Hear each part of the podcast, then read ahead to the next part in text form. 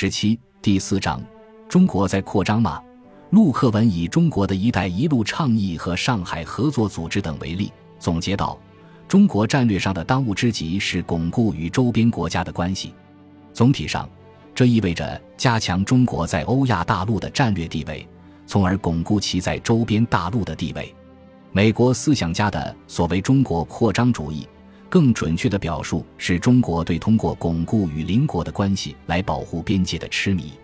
这种痴迷是由其漫长而痛苦的遭受侵略的历史导致的。此外，历史上，中国虽然与日本、朝鲜、缅甸和越南有过多次战争，但在未来几十年里，爆发此类战争的可能性几近于零。为什么呢？因为几千年来，这些国家一直与中国为邻，对于如何与一个崛起的中国打交道，他们早已培养出精细又微妙的直觉。中国的精英阶层也深刻理解与邻国的悠久历史，因此，伴随着各种复杂微妙的变化，中国与周边国家之间将会有很多往来反复，但不会爆发战争。台湾是使中国卷入战争的一个特殊导火索。虽然多数时候，中国领导人对很多事情会给出很大的政策灵活性，但他们无法屈服和妥协的一个问题就是台湾问题。任何中国领导人都不会在台湾问题上软弱。为什么台湾对中国如此重要？原因很简单，每一个中国人都知晓，从鸦片战争到一九四九年，中国遭受了百年屈辱。如今。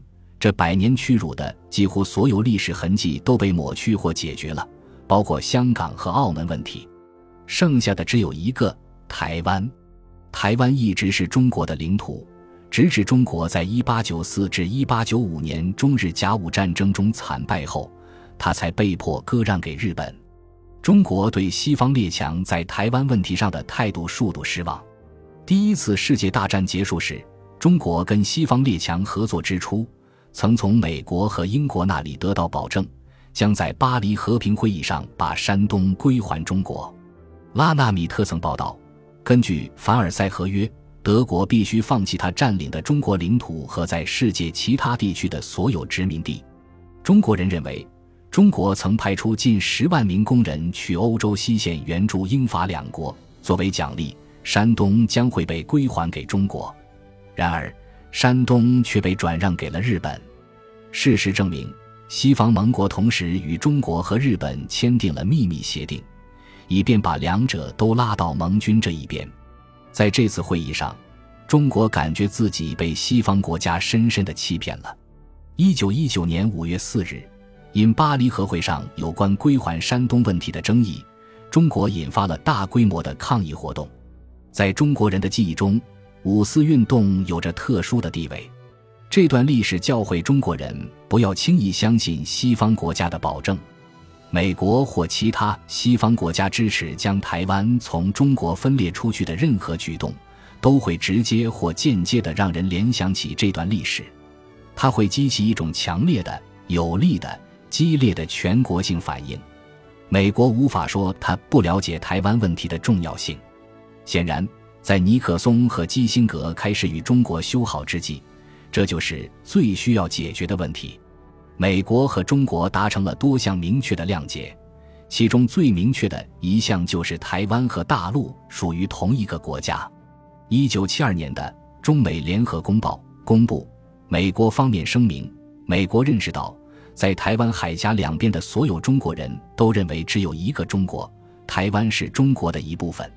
美国政府对这一立场不提出异议，他重申他对由中国人自己和平解决台湾问题的关心。既然台湾和大陆都认为他们同属一个国家，那么任何美国人声称大陆对台湾的主权主张意味着中国是一个具有扩张主义、侵略性的国家都是错误的。大陆希望与台湾实现统一，这是在恢复原状，而不是在扩张。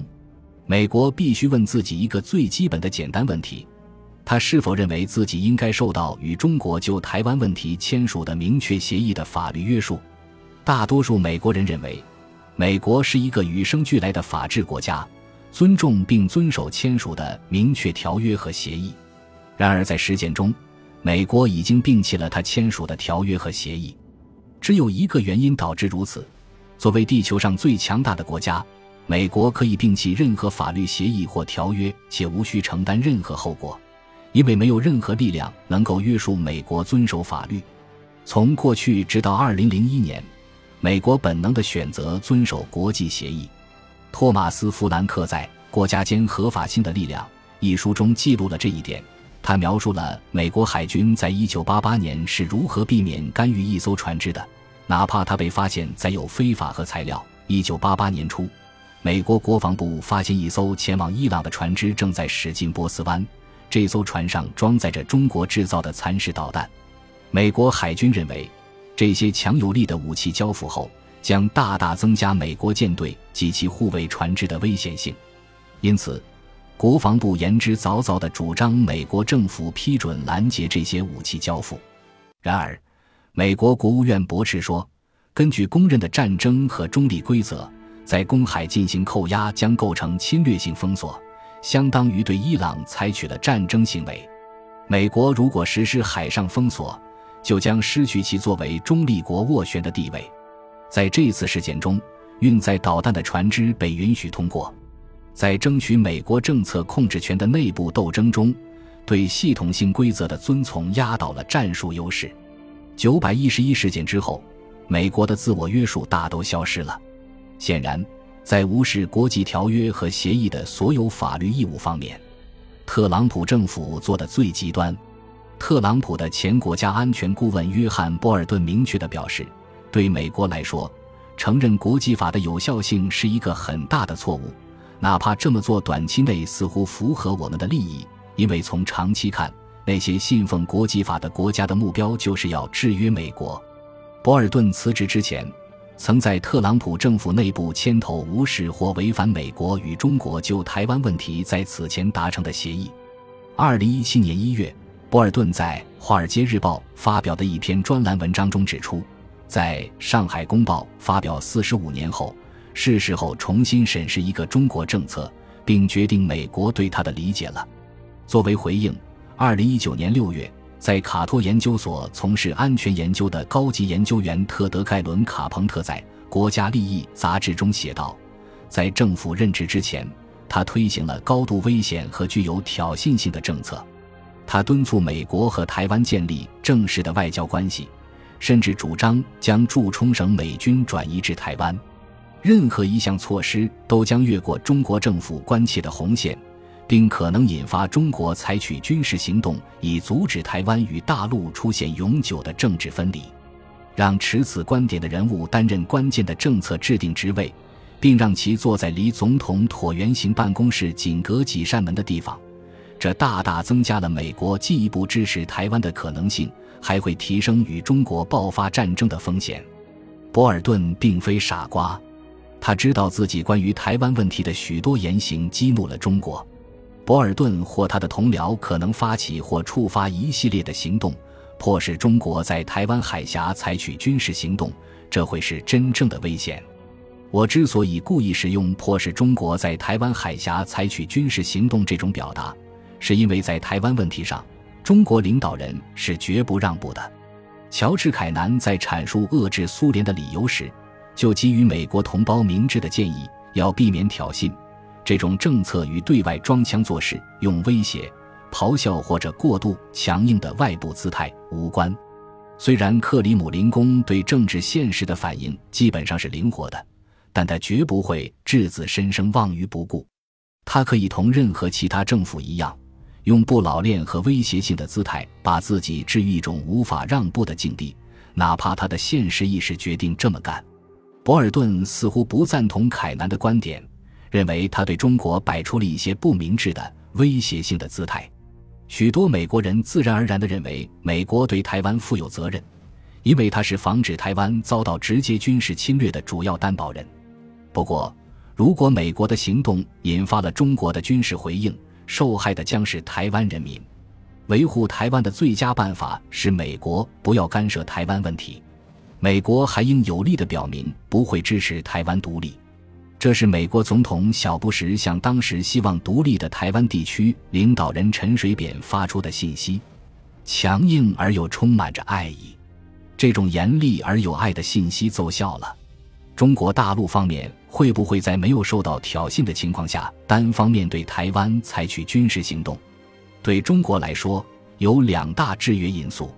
其一，美国国会于一九七九年一月一日通过的《与台湾关系法》明确指出，美国的政策是维持美国的能力，以抵抗任何诉诸武力或使用其他方式的高压手段。和危及台湾人民安全及社会经济制度的行动，以及美国将使台湾能够获得数量足以使其维持自卫能力的防卫物资及技术服务。其二，允许一个社会和政治实验室继续存在，以显示中国社会在不同的政治制度下如何运作，这实际上符合中国的国家利益，这也是中美利益的交汇点。简言之。如果中美两国就台湾问题进行决策时拿出政治智慧而非短期的博弈战术，那么双方就可能一致同意台湾保留自治权。美国强烈反对台湾独立，将有助于缓和台湾海峡的紧张局势。一旦局势缓和了，中国领导人加快台湾与大陆统一的压力也会随之减轻。有时可以用简单的比喻来描绘出对比策略。首先。把台湾想象成一艘驻扎在中国攻击距离内的不沉的航空母舰，然后把台湾想象成一种可以刺激中国社会的健康病毒。如果台湾被看作一艘永不沉没的航空母舰，那么美国应该尽量使它与大陆分离。因此，目标将是强调两岸差异，即使美国不能明确的支持呼吁台湾独立的声音。也可以间接的对主张台湾独立的声音表示同情，他还可以更富同情心的与民进党合作。因此，当民进党主席前往拉丁美洲途中请求在美国中转时，美国会同意，哪怕这些访问激怒了中国政府。美国还可以向台湾提供更先进的军事武器，哪怕这会违反1982年8月17日中美联合公报的明确规定。其中说得清清楚楚，美国政府声明，他不寻求执行一项长期向台湾出售武器的政策。他向台湾出售的武器在性能和数量上将不超过中美建交后近几年供应的水平。他准备逐步减少对台湾的武器出售，并经过一段时间导致最后的解决。然而，如果相反，台湾被理解为一种健康病毒。那么，美国应该鼓励它与中国大陆之间有更多接触，因此，台湾与中国大陆之间有更多的联系将符合美国的利益。为了促成此事，美国应该与国民党而非民进党进行更密切的合作，因为国民党反对台湾独立。近年来，中国历届政府不遗余力地增加和推动大陆与台湾的接触，这真是引人注目。就在二零零八年。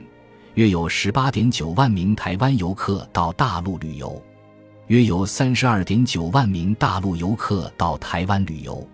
二零零八至二零一六年，在国民党主席马英九担任台湾地区领导人期间，大陆和台湾的关系得到进一步改善。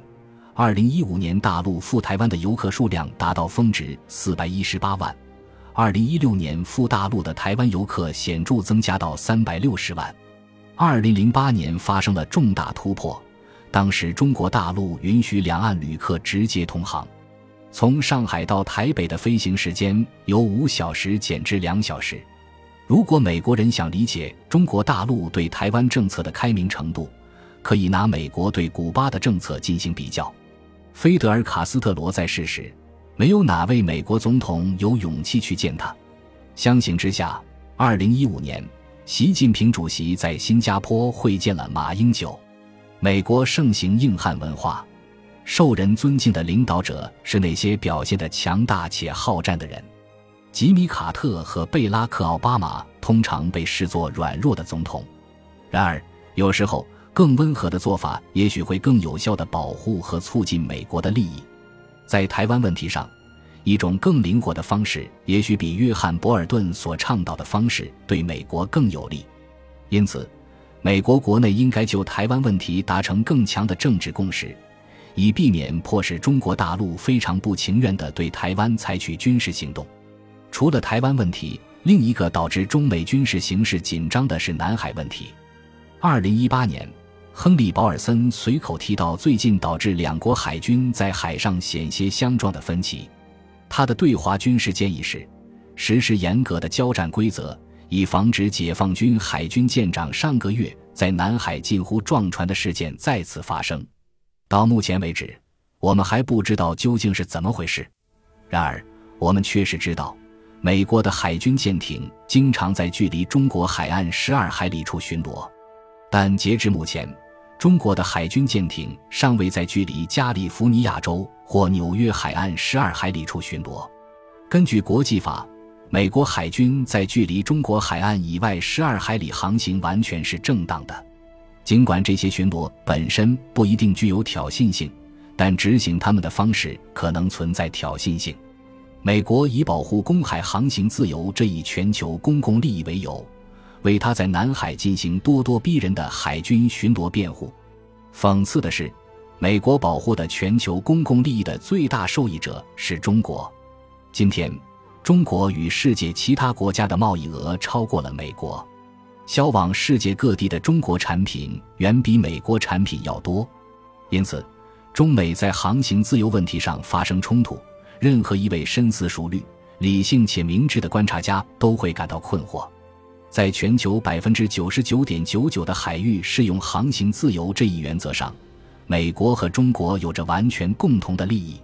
问题发生在占全球海洋面积不到百分之零点零一的地方，即使在南海也没有分歧，因为大多数海上通道是开放的国际水域，许多海军舰艇可以顺利无阻地通过。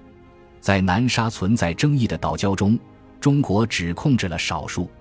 当马来西亚、菲律宾和越南开始在各自控制岛礁周围填海造岛时，中国决定效仿。然而，马来西亚、菲律宾和越南只能在这些岛礁周围填造几英亩的土地，中国却可以凭借巨大的资源填造出多达二零零零英亩的土地。这些填海造地行动引发了一个问题。这些岛礁周边十二海里是他们的领海吗？接下来的问题是，解决中美在南海问题上的分歧有何最佳途径？派遣美国海军舰艇进入这些中国岛礁海岸的十二海里以内，证明他们是国际水域是最佳方式吗？或者，如果国际法明显的支持美国，美国将中国告上国际法庭以证明自己是正确的，这是否更明智一些？如果美国不派军舰挑衅，中国可能不会军事化它在南海的任何填造岛礁。中国想为双方找个台阶，以缓和南海日益紧张的局势，这是双方缓解局面的良好机会。但美国错失了这个机会。美国会继续误解中国的意图吗？在未来的一二十年里，中国很可能成为世界上最强大的国家，但它不会是一个扩张主义者。中国自秦朝统一以来两千多年的历史，孕育出一种战略文化，告诫人们切忌穷兵黩武。因此，可能的情况是，当中国在世界上的战略地位和影响力显著增长时，它并不会表现得像一个咄咄逼人的好战的军事大国。如果中美之间的真正竞争并非发生在军事领域，那么美国专注于增强其军事能力是否明智？现在，美国是否应该改变他对中国的战略共识？